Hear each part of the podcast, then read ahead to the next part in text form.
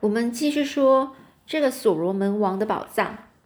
那现在呢，英法杜斯他是指着这个伊格若西说，跟谁说呢？指着个伊格若西呢，然后对着那些部，就是整个部队的人，那些士兵们说：“看着你们的国王为他战斗倒下，这是勇士们的职责。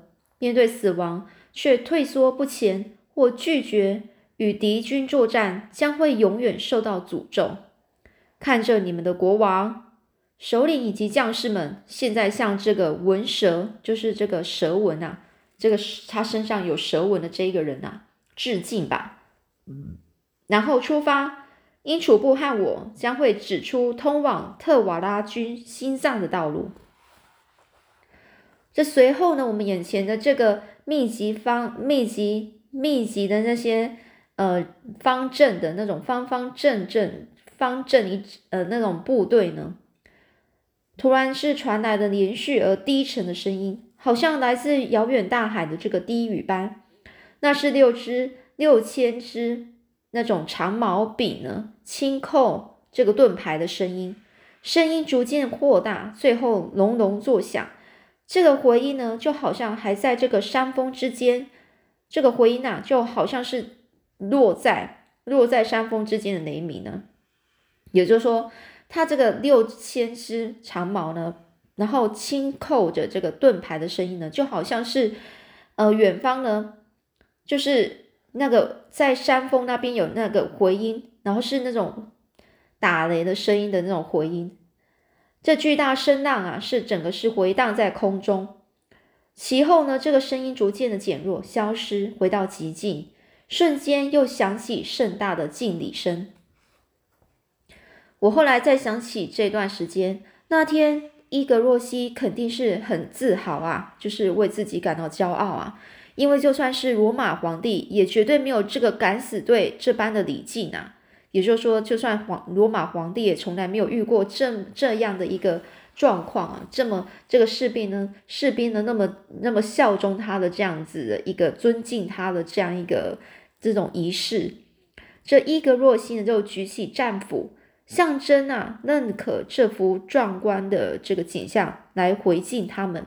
紧接着，这灰军呢，灰色的军队列为三队，每队呢是大约千名战士，不包括军官在内。最后一队走出约五百码的时候，伊格若西站在野牛军团的最前方。那支军队一样是分为三队。随后，他下达前进命令，命令于是出发。我们到达高地边缘的时候，灰军已经到达距离进入草地这个山甲的这个路上。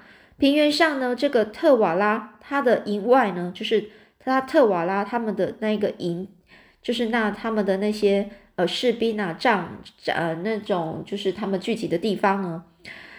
是整个是沸沸扬扬的声音呐！一支支军队呢就开始小跑，趁对方出现在这个鲁鲁欧平原前赶到这个山夹。他就说：“我们就到达这个高地边缘呐。”然后呢，这些灰军呐就赶快跑到这个路上，这个山甲路上。然后呢，就一支一支的一小的小小支的军队就开始小跑，趁对方还在鲁欧平原前呢，就赶到这个这个山夹路的的。的最最呃，就是他这个路上山峡那个地方，桥地边啊，山峡地带呢是深达三百码，三百码左右。这个山峡呢与最宽处最宽呢相距不超过三百五十步，它的顶上几乎不出九十步。就山夹呢，山峡地带就是山跟山这个之间呢，中间。的那个部分，然后呢，这深达就是它的高度哦，大概是三百码这个距离。山甲呢的高度呢，呃，应该说它这个，然后这个山甲地方这个宽度呢，不超过三百五十步。顶上到最山的顶端呢，几乎呢也不到九十步。这个我写的，就我觉得写的是有点不太懂，但是呢，我们就继续看下去。灰军呢，形成纵队，沿着山坡下达到山夹顶。哦，山夹。然后呢化成纵队，到达宽阔地带，恢复三队，最后停下。哦，有可能就是他山坡的地方，他呢是从纵队，也就是说，呃，他的路呢就是必须要就是排队的队队形啊，就是要呃你一呃前后前后这样排，然后这样往上到到达那个顶端之后，然后再变成了纵队，就是变左右左右的正队，因为这这边的地方比较宽呐，所以就可以恢复把三队把它变成。一个纵队就是横的，最后呢，这个野牛军团到达这山甲的那个顶端，成为后备军，距离这个灰军大概约一百码的距离远哦。他们是处在比较高的位置。这时我们有空观察这个特瓦拉所有的兵力部署，很明显啊，全部是是呃，全部是上午一战而来的援军呐。尽管他们是损失不到四千人，仍然不能够迅速的攻上来。他们接近山甲的时候呢，开始犹豫起来。这山甲根呢，是不是山甲顶啊？开始犹豫起来，因为他们发现呢，山峡一次只能进入一支军队，从山口到山峡只有七十码左右。所以刚说了，他们就是要上来，不能够所有所有的就是。一支军队，很多军队上来，他是只能有一个一个一支小小的军队上来，所以呢，就是变成说，他这个距离是很窄的，而且只能够从前方进入，两侧竖立着高耸的石墙，正面有出了名的这个灰军把把关，库库安纳军的骄傲和光荣。形同三名罗马人面对数千敌人镇守桥梁，这个特瓦拉军呢是拿不定主意啊，最后停止前进，不愿意通过那三支严阵以待的坚强部队。就在这个时候，一名头戴着传统鸵鸟鸵鸟羽羽毛的这个高个儿的将军呢是跑过来，后面跟着一些首领以及传令兵，那不是别人，正就是正正是特瓦拉本人。这特瓦拉他就下了一道命令，第一支军队发出呐喊声，冲向灰军。灰军是不动声色，直到敌军距离不到四十码远时才发动攻击。随后呢，这众人呢，每个人啊，突然一哄而上，一哄而起，高举长矛冲下去。两支军队呢，短兵相接，相接，展开了一场生死搏斗。这矛盾呢，就是矛跟盾呢，这碰撞声啊，就是如雷贯贯耳，如雷贯耳就是大声啊。整个平原呢，全部是刀光剑影，激战人群来回互戳。不用多久，战事似乎瞬间消退。随着声声声声缓而长的喘息，灰军呢是越过了敌军，就像巨浪腾起越过凹陷的山脊。于是，那支军队被彻底消灭，灰军剩下两支部队，人跟马死去的三分之一。灰军再度并肩靠拢，静待下一次的进攻。看见亨利爵士来回的指挥着队伍，这么看来，他还活着。战场上啊，是躺着约四千人，死的、濒死的、濒临死亡的、负伤的、阻挡去路的。地面全部都被鲜血染红。伊格若西下达命令，很快的就被传达下去。大概呢，就是不许敌军的伤兵留下任何活口。这道命令是被确切的实执行。如果我们有时间去想的话，这应该是一个令人震惊的画面呢。也就是说，那些死的，或是快要死的，或是受伤的，阻阻挡去路的，全部都被被鲜血染红，就是真的是。很多人啊，就是死的死啊，那受伤受伤全部都是血淋淋的，啊，很可怕。第二支军队是可从这个白羽围裙还有盾牌去辨识，向上进攻灰军剩下的两千人，灰军就像一平常一样啊，一如往常的不发一语，严阵以待，散发不祥的感觉，直到敌军攻到距离四十码左右。这才这个倾巢冲出啊！倾巢就是全部一次就跑出来，然后呢，就是要去跟敌军交战。这时候再度传来这个矛盾相交的这个声响，我们是望着这个残酷的悲剧再度上演。这次时间拖得比较久，结局不太明确。挥军企图再次取胜，一时似乎胜算不大。一时啊，就是看起来好像胜算不大。进攻部队全部由壮兵组成，越战越勇。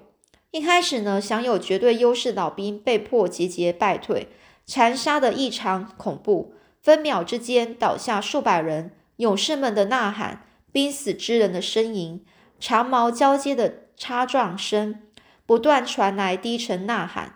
这是每个胜利者将长矛一次次戳进敌军体内后拔出的胜利欢呼。这坚韧沉着的英勇气概，能够创造奇迹。一门老老战士呢，抵上了两名年轻士兵，这个局势呢，马上化为明朗。就在我们一度以为灰军了无生机，等到他们一被消灭，便要立即上前顶替的时候，亨利爵士深沉的嗓音盖过所有的吵闹声。他将这个战斧高举，挥舞在这个那个他的这个带这个翎那个羽毛之上，局势有了变化。灰军停下脚步，就好像磐石。哦，就是坚若磐磐石啊，就是非常坚硬啊！立刻敌军立刻啊，就是力抗敌军的这个狂暴攻击啊，没有撤退的念头。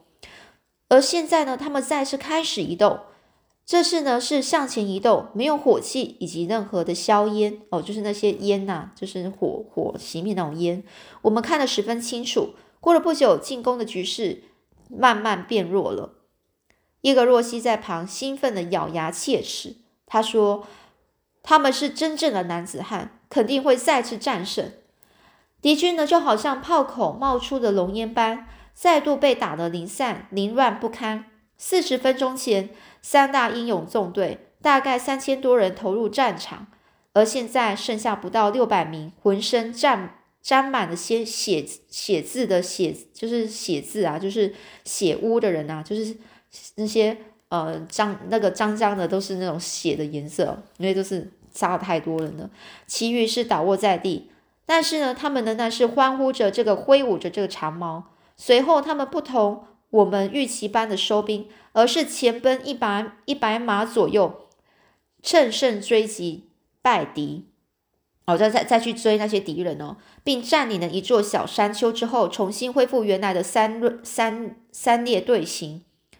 感谢主啊！我看到亨利爵士站在山顶上，很明显呢，他没有受伤。英法杜斯与他在一起。后来呢，这个特特瓦拉军呢是滚出死亡地带，战斗再度宣告结束。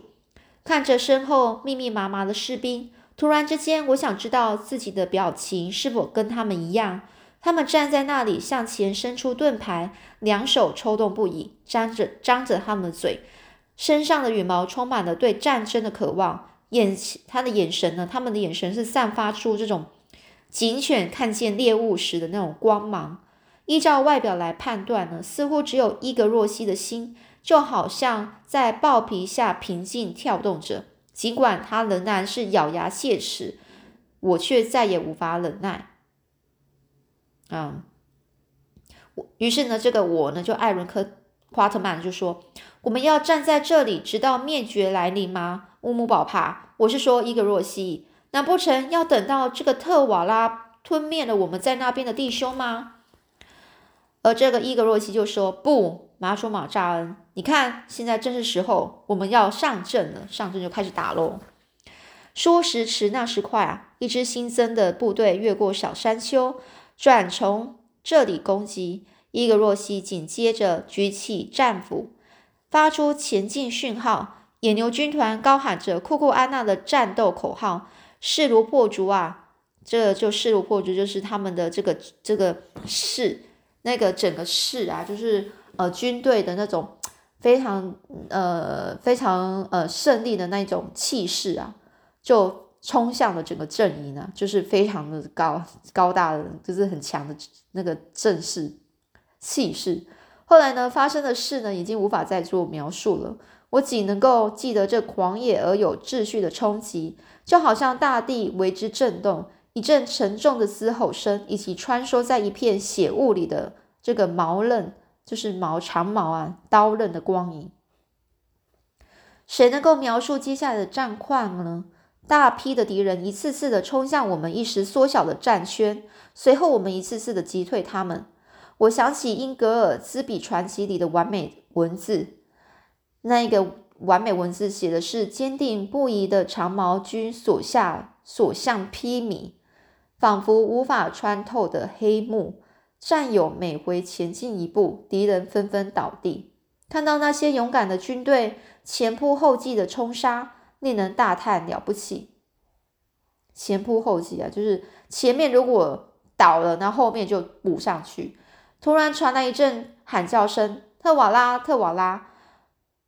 要出人群往前冲的正是巨人般的独眼国王，手呢是拿着战斧还有盾牌，身体是穿着护胸甲。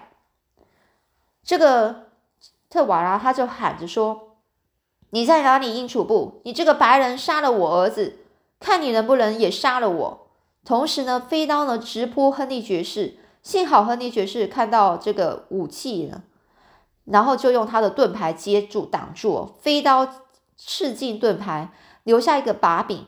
随后呢，一声呐喊，特瓦拉直扑亨利爵士，使劲的用战斧去砍砍下他的盾牌。巨大的冲击力使得亨利爵士健壮如。健壮的身体也被震得跪倒在地。这时候，他们停了下来，因为瞬间周围敌军传来一阵惊慌。抬头一看，总算明白到底发生什么事了。平原左右两侧是飘满了冲锋战士的羽羽毛的那个是那个装饰羽毛哦。我们的侧翼军已经赶来救援。特瓦拉的那些全部势力军力呢，就好像伊格若西所预言的那样，权力与灰军。以及野牛军团剩余的人马呢，展开厮杀。这两支军队已经成为我们的主力。不等敌军整出他们的防御队形，我们的侧翼军啊，早就跳进敌军的侧翼，就是他的边边啊。五分钟之后，诈势已定。特瓦拉军队受到两面夹击，加上灰军还有野牛军团的厮杀，敌军呢是仓皇的溃逃。平原上散布着四散的逃兵，我们就像从海潮退去而显露出来的岩石一样。这又是如何的一种场景呢？这放眼望去，四周布满成堆的尸体以及濒死的人。勇敢的灰军只存了，只剩下九十五人。这支军队倒下两千九百人，其中大部分永远无法再站起来了。好啦，那我们今天就先讲到这里喽。这是一非常一个整个是 很很震撼的一个这个战斗啊。那我们下次再继续说喽。